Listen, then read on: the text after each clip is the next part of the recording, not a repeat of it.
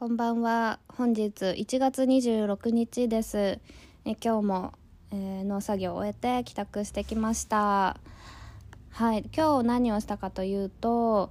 えー、まあ、朝からいつも通りトマトの収穫をしてで水曜日はいつも近所に住んでいるおばあちゃんが、まあ、ボランティアというかお手伝いしにに来てくれるのであのスタッフのもえさんと3人で収穫をしてでそうですね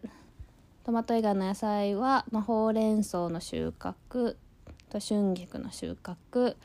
くらいですかね、まあ、まだまだ農閑期続いてますという感じです。まあ、やっぱりちょっと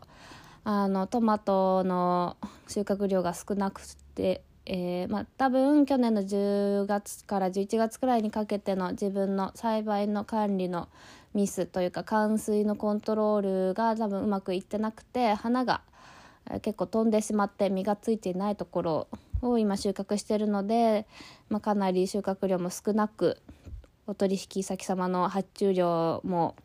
ちょっと答えられずという状況が続いていてちょっと苦しいは苦しいんですけれども。まあ、こうやってあのこういう時のためにあのそういうミスが起きた時に何が悪かったのかとかをこうちゃんと分析できるようにいろいろ記録したりとかをしているので、まあ、スタッフの萌さんと一緒にここが悪かったよねとか多分ここが原因だろうから次はこういう対処をしますみたいなことをちょっと今日話したりとかはしてました。まあ、多分、まあ、栽培こういうふうにあの気をつけて行かなきゃっていうのは自分的にもあるんですけど、まあ、ていうか自分の流儀みたいになってしまって自分にしかできないようにな栽培っていうのはちょっとネイバーズファームの方針とは違うのでできるだけ今あのそういう情報の共有とかうん栽培の方針とかもスタッフと共有してみんなで管理していくっていう風にしようかなと思っているので、まあ、できるだけ栽培面においてもちょっと職人技というかそういう一人にしかわからない状態ではなくてあの原因の分析の時からこう一緒にそこを理解してもらって